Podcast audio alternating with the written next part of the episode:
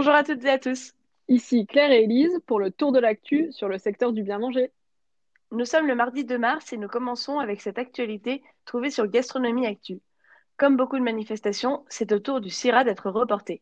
Initialement prévu en janvier et déjà reprogrammé entre fin mai et début juin, il devrait désormais avoir lieu du 23 au 27 septembre 2021 à Lyon. Ainsi, la Coupe du monde de pâtisserie devrait se tenir les vendredis 24 et samedi 25 et la finale du Bocuse d'Or est quant à elle reprogrammée au dimanche 26 et lundi 27. Il nous reste plus qu'à espérer que tous ces événements pourront bien avoir lieu.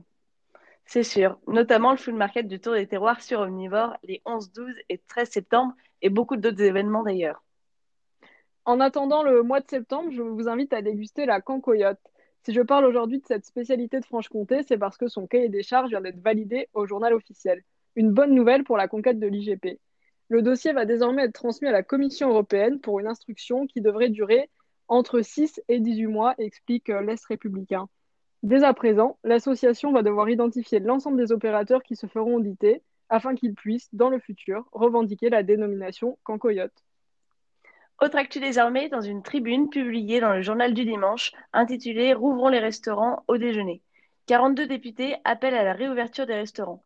Pour appuyer leur requête, ils dénoncent entre autres l'inégalité évidente entre les salariés qui peuvent profiter d'une cantine d'entreprise, mais aussi le sérieux de la plupart des professionnels de la restauration qui ont toujours respecté les consignes sanitaires. Ils abordent également la situation financière du secteur et le risque que les futurs restaurateurs ne trouvent plus de personnel, situation dans laquelle se sont déjà retrouvés beaucoup d'autres univers professionnels. Reste à voir si le gouvernement voudra bien entendre ces arguments. On passe maintenant à la vie de l'assaut. De qui tu vas nous parler aujourd'hui, Claire? Je vais vous parler aujourd'hui d'un passionné qui est passionnant. Paul-Louis Koudomi est sommelier et pour lui c'est certain, il n'y a pas de cuisine sans vin. Actuellement, il fait du consulting afin de créer des cartes sur mesure au chef. Dans ces cartes, il aime intégrer des verticales, entendez par là plusieurs millésimes qui se suivent, une façon pour lui de dévoiler le côté nostalgique du vin. Pour découvrir son portrait, rendez-vous sur notre site, rubrique Les adhérents. Et pour les Toulousains, rendez-vous le samedi 27 mars au restaurant 7 pour le rencontrer lors de notre événement Les Toquets à emporter en Occitanie. On finit avec le chiffre du jour, 400.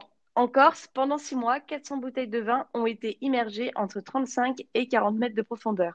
À la clé, une surprise olfactive, gustative et visuelle pour la conserverie artisanale Marigoustou et le domaine Oranja di Guafori.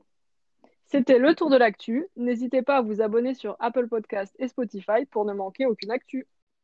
Quant à nous, on se retrouve demain à 7h pour les nouvelles actus sur le secteur du bien manger. À demain!